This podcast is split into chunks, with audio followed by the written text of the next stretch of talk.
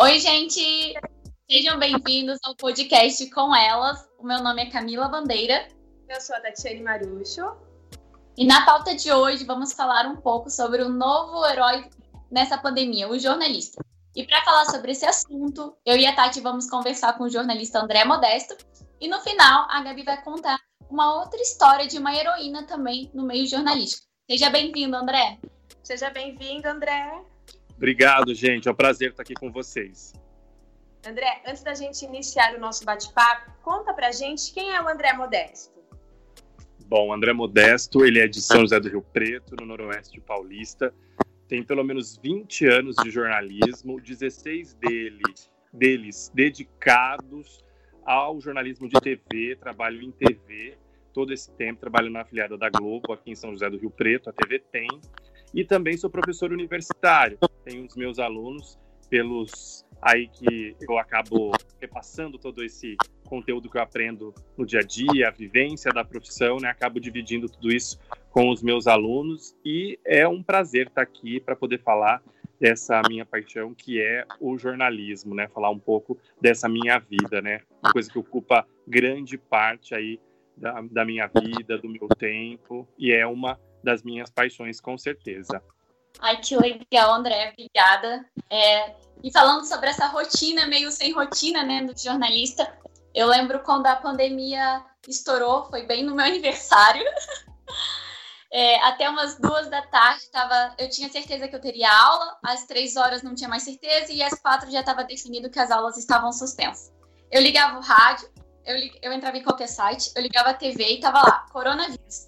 E aquilo me fez refletir muito sobre tudo que está acontecendo, assim, e como que o trabalho do jornalista é sério, sabe? É, como que, atrás de uma boa pauta, de uma apuração, tentando trazer uma transformação para a cidade. Como que é essencial esse trabalho. E eu comecei a refletir se tivesse greve dos jornalistas, como tudo isso seria. Não só pensando na pandemia, mas pensando como um todo. E pensando nisso, eu queria saber como que tem sido lidar com essa nova realidade durante a pandemia? Como é o dia a dia de vocês na TV? Eu adorei você falou, né? Como que você ficou sabendo de tudo, como sua vida mudou. Eu vou falar rapidinho também como que foi, né, a nossa vida na redação, né? Eu tinha chegado de um ao vivo, né, lá na TV e de repente estava todo mundo reunido porque a partir do dia seguinte novas normas é, é, começariam, né? Que seria a divisão de turnos, enfim, uma série de coisas por conta da doença e a gente, tipo assim, não entendendo muito bem o que estava acontecendo, assustado diante daquilo e não entendendo é, como que aquilo funcionaria, né? Foram colocadas novas é, regras, enfim, divisões de turno de trabalho que a gente iria começar, ninguém sabia realmente o que estava acontecendo a partir dali paralelamente àquilo, a gente começou também a enxergar a importância que nós teríamos naquele momento justamente para informar a população diante do que estava acontecendo e o que elas precisariam, as pessoas precisariam ficar informadas diante daquela situação, né? Então, acho que para todo mundo foi uma surpresa, mudou completamente a rotina de todo mundo diante do que estava acontecendo e também ninguém sabia o que vinha pela frente, a maneira como queríamos lidar com tudo o que estava é, chegando, porque era tudo novidade, ninguém sabia é, o que era. Eu acho que a principal mudança da nossa rotina, né, foi porque os nossos horários eles são flexíveis de acordo com a nossa escala de trabalho, mas a partir desse momento nós fomos divididos em escalas, manhã e tarde. A partir disso, nós tínhamos, nós temos até hoje, né, a gente cumpre isso, um horário limite para sair de um turno a outro para que dê tempo dos funcionários fazerem a, a limpeza, né, dos locais de trabalho de uso comum para que outra equipe entre. Por exemplo, a gente tem que sair até no máximo uma e meia da tarde para que a partir das duas horas da tarde essa outra equipe da tarde entre para poder trabalhar e daí entre esse intervalo possa haver essa limpeza de todos os espaços comuns e entre os turnos ninguém se encontra. Então a, a gente passou a não encontrar então essas outras pessoas desse turno. E paralelamente a isso, houve também divisões internas dentro do espaço físico da emissora. Que nem quem trabalha na rua, como a exposição é maior, a gente foi isolado, confinado numa sala que fica na área externa da emissora. A gente não entra mais na redação. Eu não entro na redação desde o dia, desde o dia 19 de março. Eu não entro, não tenho acesso à redação. A gente fica nesse nosso espaço limitado numa área externa da TV e as outras funções, né, editores de imagem, de texto, apresentadores, aí eles sim ficam na redação, né? Mas como a gente que fica na rua, a gente fica realmente mesmo então do lado de fora, entra por uma outra entrada, por uma outra portaria e para justamente evitar, porque se existe alguma possibilidade de contágio, não existe então pelo menos nessa dessa divisão que realmente é um protocolo que foi feito pela direção da TV com um hospital particular, né, toda tudo isso justamente para evitar que todo mundo, se houvesse algum contágio, que todo mundo ficasse, né, contagiado pela doença naquele momento, fosse contaminado pela doença naquele momento. Então, foi essa estratégia que a gente segue até hoje. Mas foi uma dificuldade muito grande, né, porque você tem a sua vivência de estar todo dia na redação, vendo os colegas, falando com os colegas, aí de repente você se sente isolado, né, literalmente isolado, era isso. E aí a gente começou as conversas mais pelo WhatsApp, pelo telefone mesmo, né, mas pessoalmente a gente quem é do meu turno, nunca mais acabei vendo, né, quem era do, do nosso turno. Então, é, foi uma coisa, assim, bem diferente, bem complicada. No começo, é, a gente estranhava bastante, hoje já, assim, se tornou comum, mas a gente sente saudade daquela rotina de estar na, na, redação, né, vendo todo mundo e principalmente com o pessoal da tarde, né, porque como o horário ele sempre era um horário às vezes intermediário que você conseguia encontrar as outras pessoas, por exemplo, do turno da tarde, então é, tem pessoas que eu não vejo desde março mesmo, né, nem é, mesmo fora da TV eu consigo ver, então é, a gente sente essa saudade da convivência, né, e a gente sabe que o jornalismo é um de TV é um trabalho em equipe, então a gente sentiu um pouco disso, né? Mas aí a gente tentou se virar ali no nosso cantinho, na nossa maneira, com a nossa equipe que a gente tem, né? De quem tá na, na turma da manhã, que nem no caso tem eu, mais uma outra repórter e mais três repórteres cinematográficos que convivemos durante esse, esse período, né? Que a gente está fazendo. Mas assim, em linhas gerais, é isso, né? Que tem sido a minha vida. André, você comentou é, sobre essa questão de trabalhar em equipe, né? Porque estar na redação, estar com a equipe para desenvolver uma boa matéria, acredito que é uma coisa. E como que foi depois, durante a pandemia, porque vocês não tinham contato, então vocês tinham que resolver, acredito, pelo WhatsApp, né? Como que foi toda essa experiência pelo WhatsApp, tudo online, não ter contato, para sair um resultado de uma boa matéria? Foi difícil para você? Foi tranquilo? Olha, como eu disse, todo mundo numa adaptação tremenda, né? E aí o que eu pude perceber é que não só a gente estava sentindo falta, mas o produtor, quem estava do outro lado, quem dá o suporte para gente, o próprio editor, né, de texto também, o editor-chefe do jornal, ele também sentia essa necessidade de estar tá falando com a gente, né? Ele falava assim, ah, peraí, você está aqui na emissora ou você está na rua, onde você está? Porque ele não tinha noção, né? Porque quando a gente chega com o material na redação, então ele vê, ele pode conversar com a gente, ele discute com a gente aquele material, né? Então, a partir desse momento, dessa divisão, esses diálogos, essas coisas que são tão elementares no dia a dia, isso acabou não acontecendo mais, né? Então, é, foi um aprendizado para as duas partes, né? Para as duas partes tiveram que aprender e entender, mas ao mesmo tempo lamentando e sentindo muita saudade da convivência, né? Então, assim, a gente foi se adaptando, como né, a nossa chefia sempre falou, olha, estamos adaptando, estamos num processo de adaptação, vamos ver como vai ser tudo isso, mas a gente passou a se adaptar, né, dessa maneira.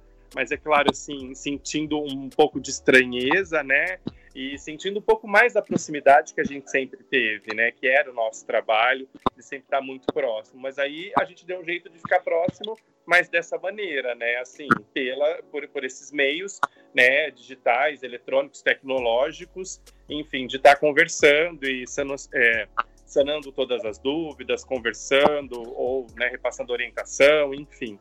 Tudo isso teve que, que se virar, Tati, não teve jeito. Legal. Ô, André, você comentou no início que também dá aula, né?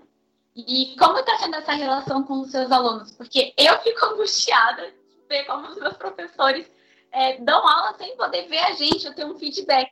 E eu queria saber um pouco como é essa visão como professor durante a pandemia eu falo que as aulas sempre é assim, né? Como é o processo contrário de como é o meu dia a dia, e assim, a nossa rotina bem cheia, a gente sempre fica cansado, então eu falo que mesmo cansado, quando eu chego na faculdade, parece que eu descanso um pouco de estar tá fazendo uma coisa que eu gosto, de estar tá tendo contato com os alunos, que tem aquela vontade de aprender, entender um pouco mais da profissão, né?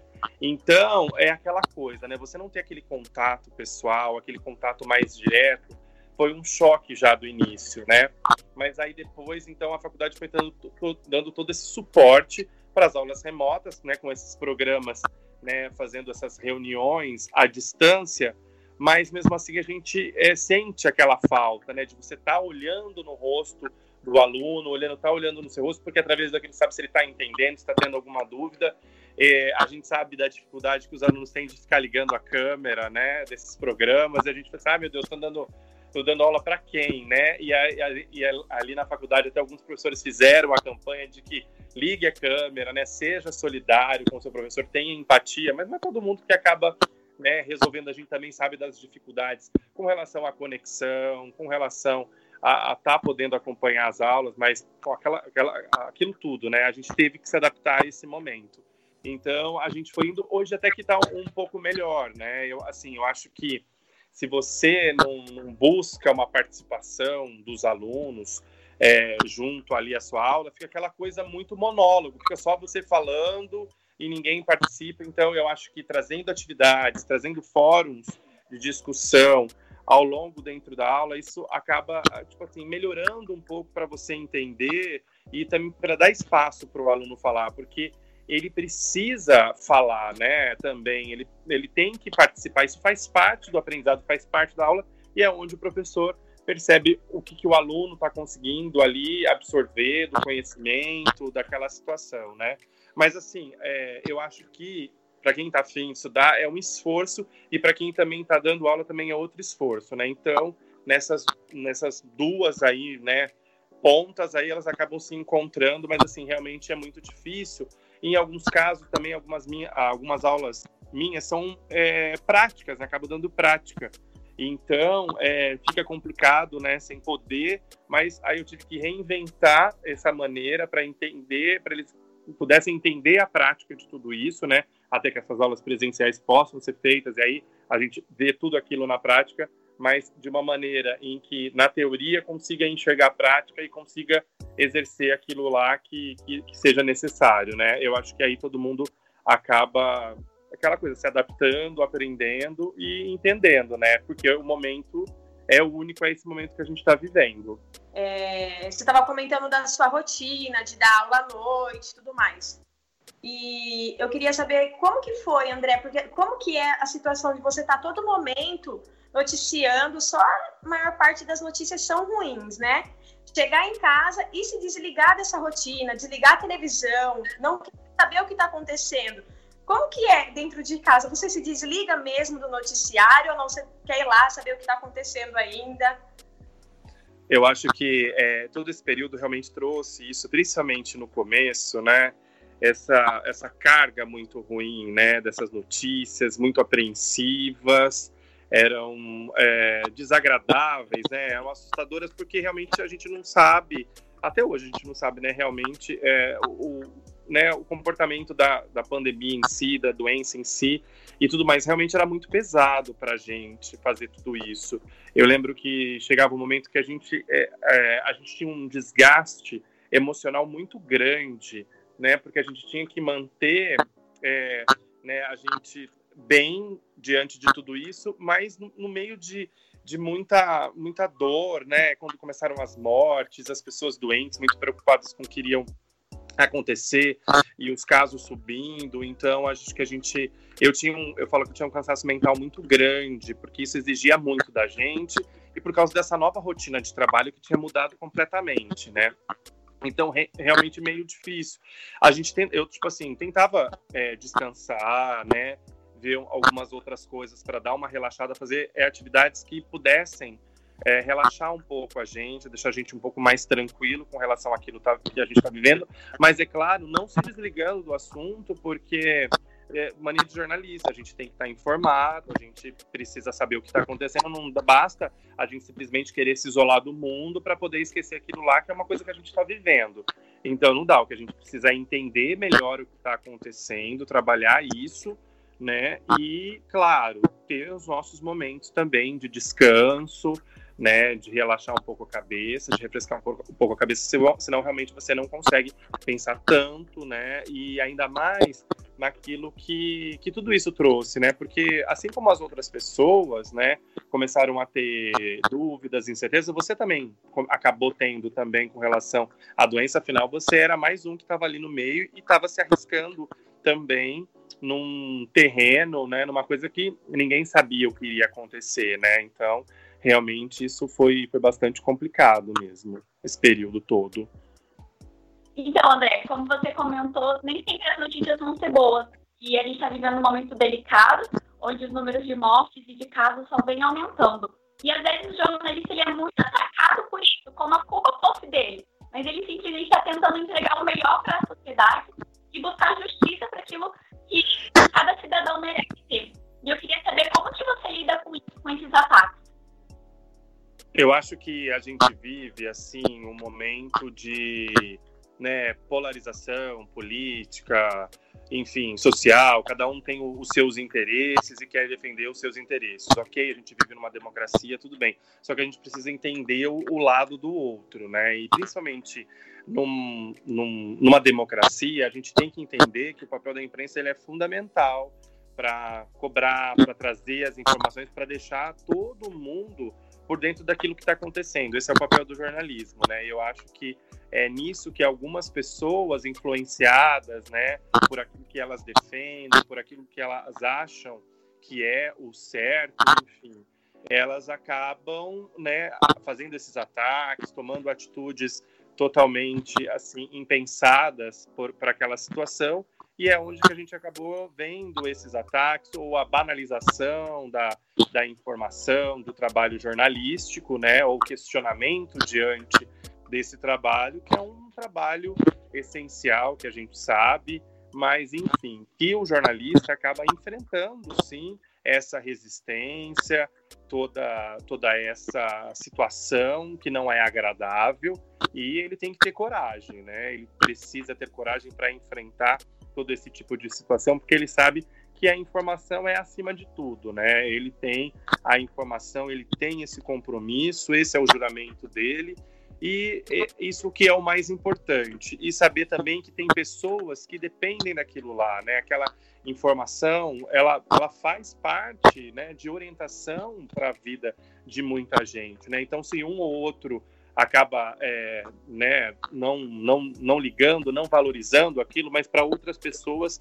isso vai servir, outras pessoas vão valorizar. Então, ele precisa ter em mente isso. Não é só aqui no Brasil que o, o trabalho jornalístico às vezes enfrenta dificuldade, em outros países é, a morte de jornalistas é uma coisa assim absurda. Então, é, a gente precisa trabalhar com esse tipo de situação, com essas circunstâncias que às vezes a profissão nos coloca, né? Eu acho que ah, nem tudo são flores, né? Nem tudo é o glamour que todo mundo imagina ser. Existem essas essas pedras no caminho da gente que precisam ser superadas e que nos dão nos dão mais valor, né? E que fazem com que a gente enxergue ainda mais o valor da profissão e quanto é importante a nossa profissão numa sociedade. Eu acho que é, é para isso. A gente precisa ver o outro lado, não ver esse lado negativo, mas a importância que a gente tem, mesmo com tudo isso, né? Porque às vezes o que a gente vai falar não é agradável para alguém, não é mesmo, mas não é o nosso papel agradar alguém, um ou outro, né? O nosso compromisso é com a verdade, com a situação, seja ela qual for, né? Então eu acho que a gente precisa é, se ligar nisso, nesses preceitos mesmo do bom jornalismo e tocar em frente, porque tem gente que reconhece e sabe a importância que é o nosso trabalho.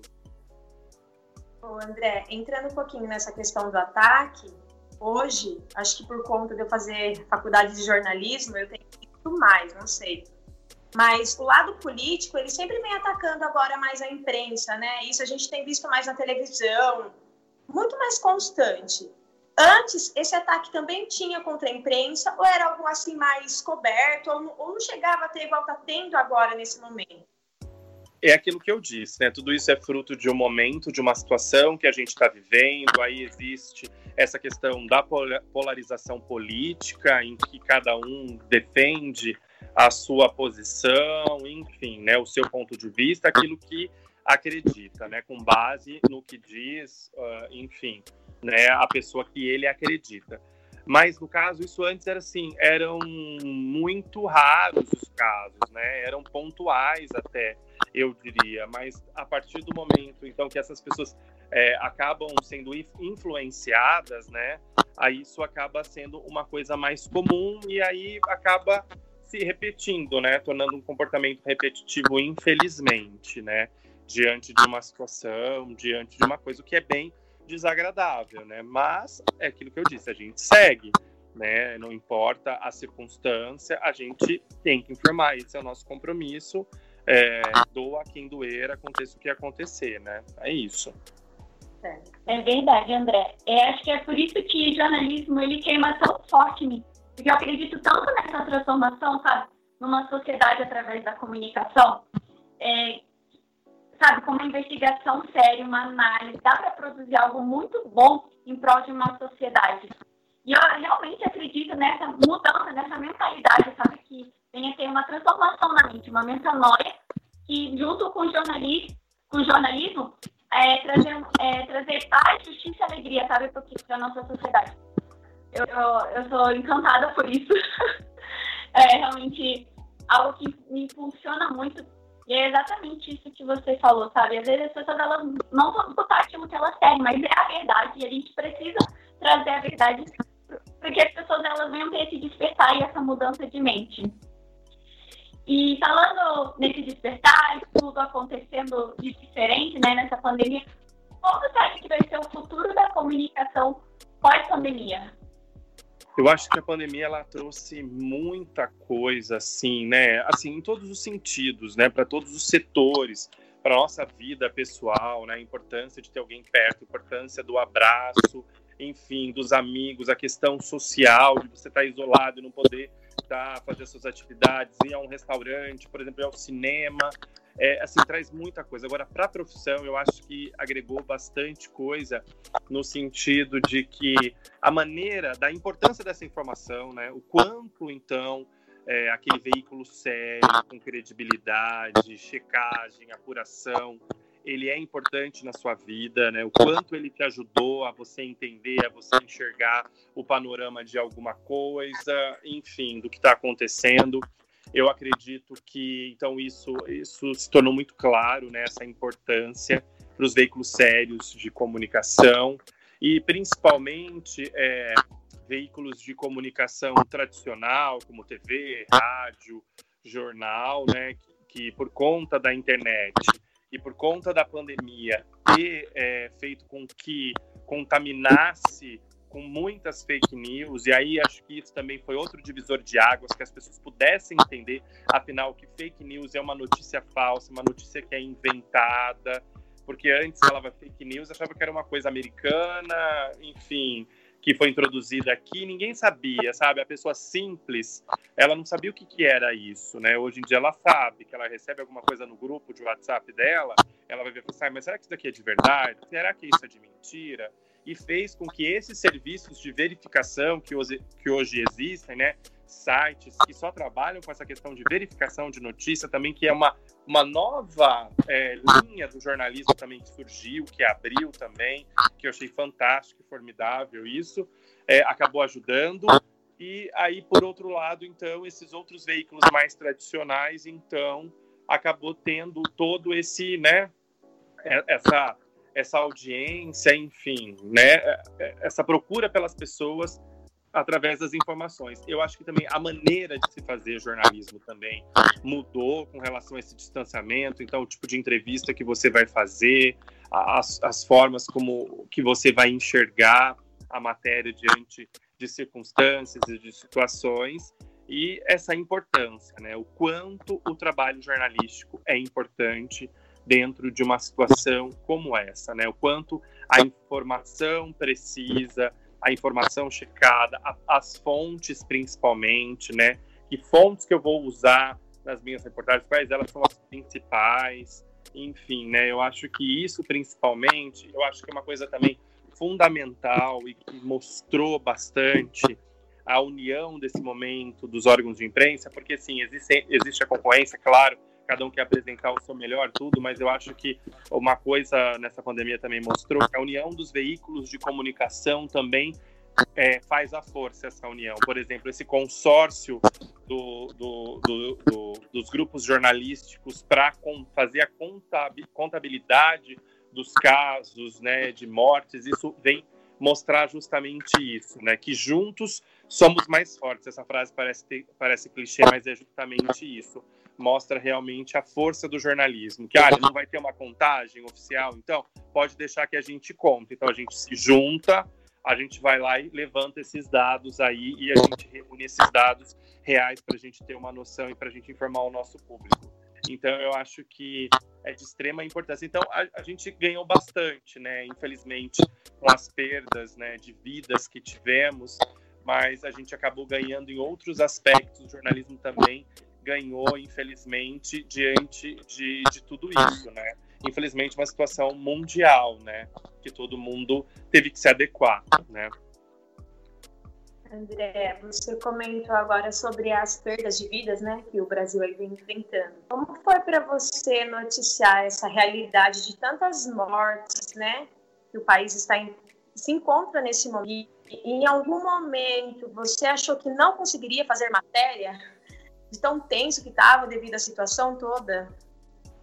Eu acho que principalmente a gente também, né, mesmo a gente é jornalista, mas a gente não é super-homem, né? A gente tá ali. Eu, por exemplo, cheguei a fazer uns dois testes, né?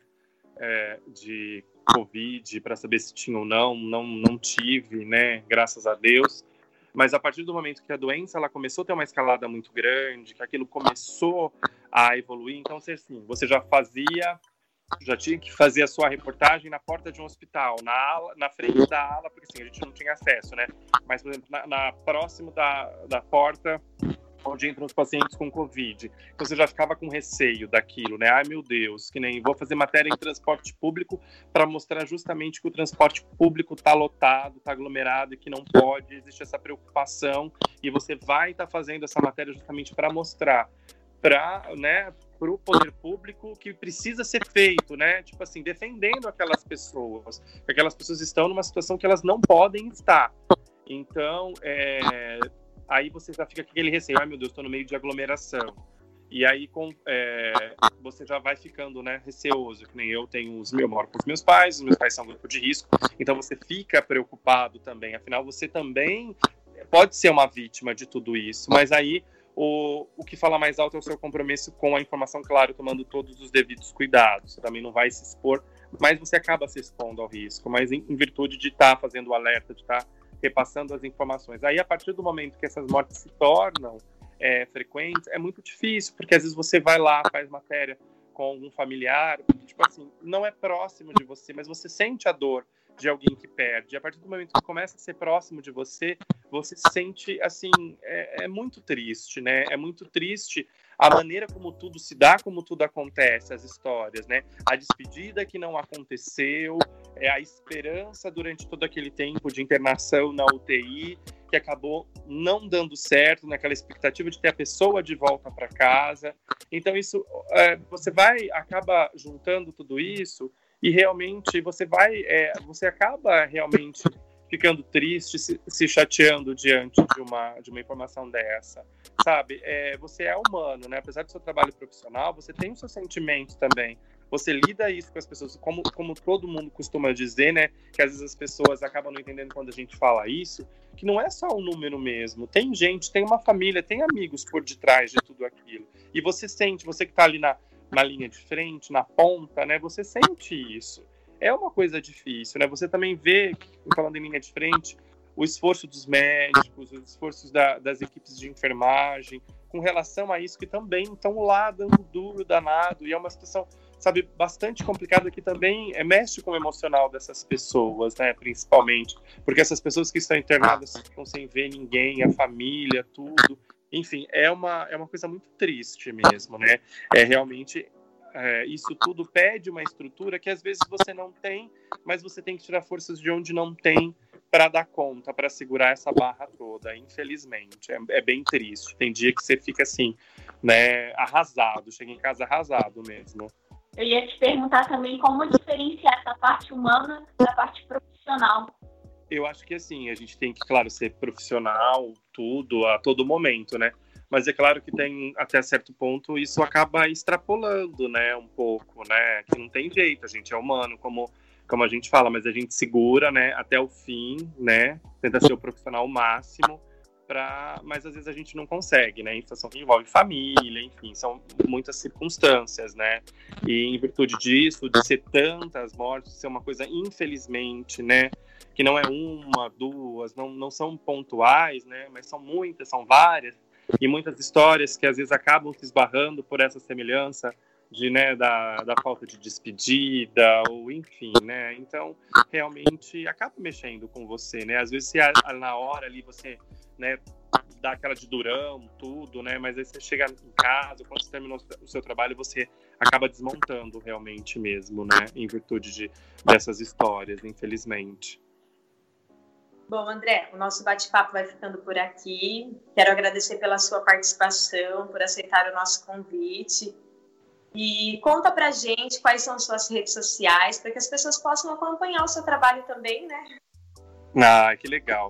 Eu que agradeço o convite, a participação. Eu acho muito legal quando a faculdade estabelece é, atividades práticas como essa, em que os alunos eles já podem né, colocar já um pouco em prática, entender o funcionamento né, disso na prática, isso acaba fazendo com que o aluno depois, logo de formado, ele já, já tenha aí uma, uma certa noção de como vai funcionar né, o trabalho dele. Isso é, acho muito louvável, muito importante. Então é um prazer estar aqui participando desse podcast, desse bate-papo tão bacana com vocês, falando de uma coisa que eu gosto bastante, que é a minha profissão. Bom, pode me seguir, eu costumo usar mais o Instagram, né, o arroba Modesto André, que é o meu Instagram, e me acompanhe aí pela TV, volta e meia eu tô lá no, nos jornais, né, estadual, Bom Dia São Paulo, principalmente, né, e apareço aí, dou um oizinho, vocês acabam me vendo aí com as notícias aqui do Noroeste Paulista, mas foi um prazer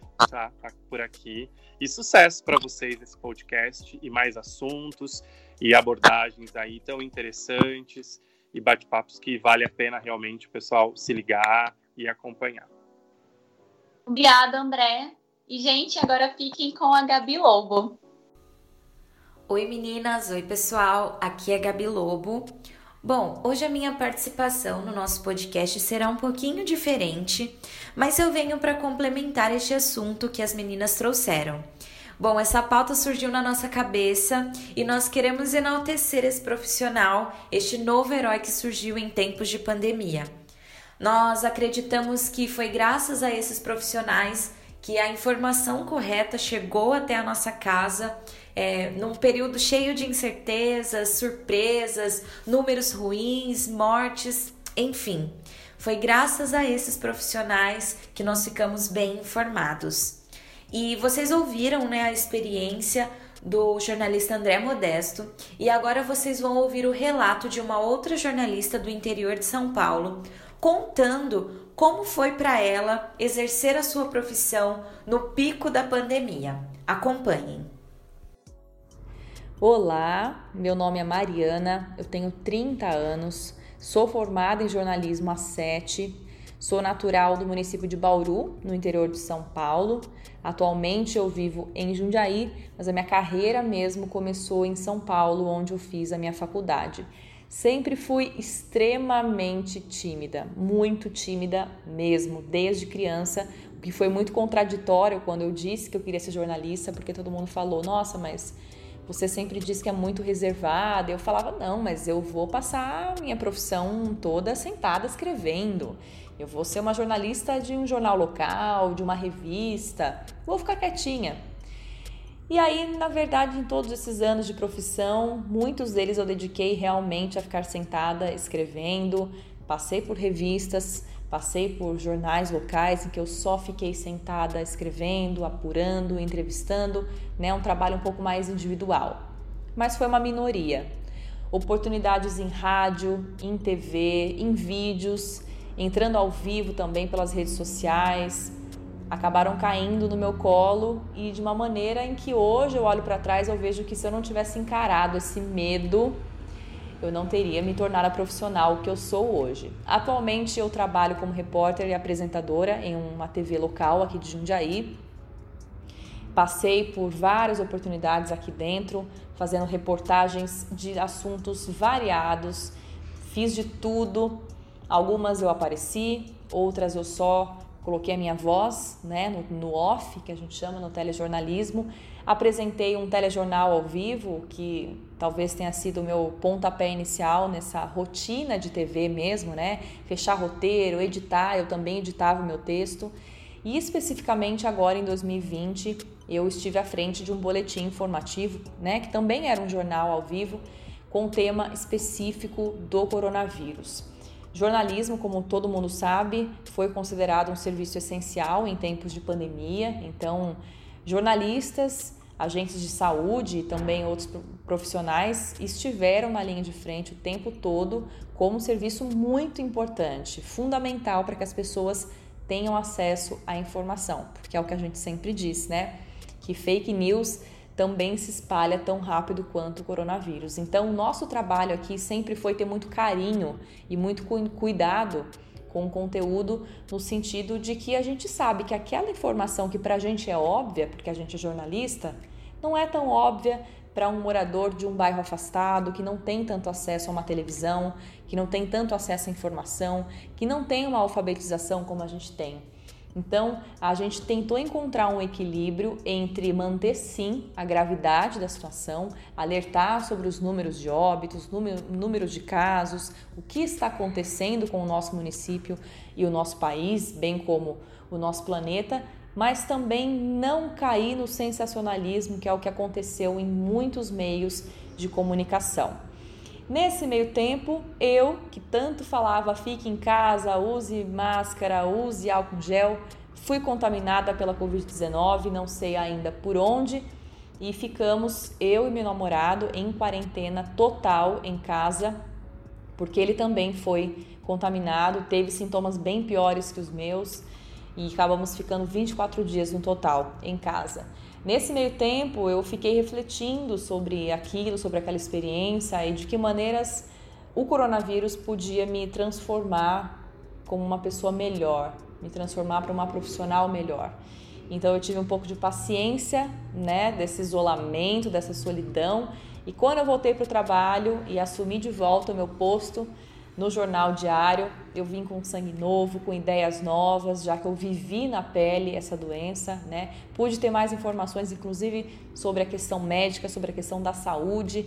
Então, acabou sendo válido, embora muito sofrido. Hoje a dica que eu dou para todo mundo é que realmente tenham muito cuidado com a informação que vão passar, não só na pandemia, mas sempre, e que tenham carinho com o seu trabalho, que todo dia acordem e olhem para o seu trabalho como uma coisa muito importante para você e para quem vai receber, porque alguém está recebendo o que a gente está fazendo, né? E claro, nunca ter medo de errar, não ter medo de se expor, porque tudo é experiência e o meu lema sempre é: o que está te dando frio na barriga está te empurrando para frente. Então, nunca se esquecer disso para os estudantes, para os aspirantes e para quem já está na profissão há um tempo.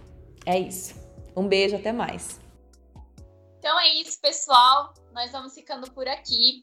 E lembrando que nosso podcast ele é um produto da ECA, que é a nossa agência experimental de comunicação e artes do seu USP, que é a nossa faculdade. E se você tem curiosidade para saber como funcionam esses bastidores, nós conversamos com o professor orientador Fernando Cesarotti, segundo episódio da primeira temporada. Então depois corre lá e também nos siga nas nossas redes sociais. O meu Instagram é Camila Cebandeira e agora nós também temos o Instagram da nossa equipe, então é arroba equipe com elas. E também temos o Jornal Expresso, que é arroba Expresso FCAD. É isso mesmo, pessoal. Também acompanha aí o meu Instagram, que é arroba Tati Marucho. E acompanhe os próximos episódios do podcast, que tá cheio de entrevista, tá? Vou deixar aqui também o Instagram da Gabi, que é @lobogabs. E é isso, até o próximo episódio com elas. Um abraço. Tchau, gente, até o próximo. Beijos.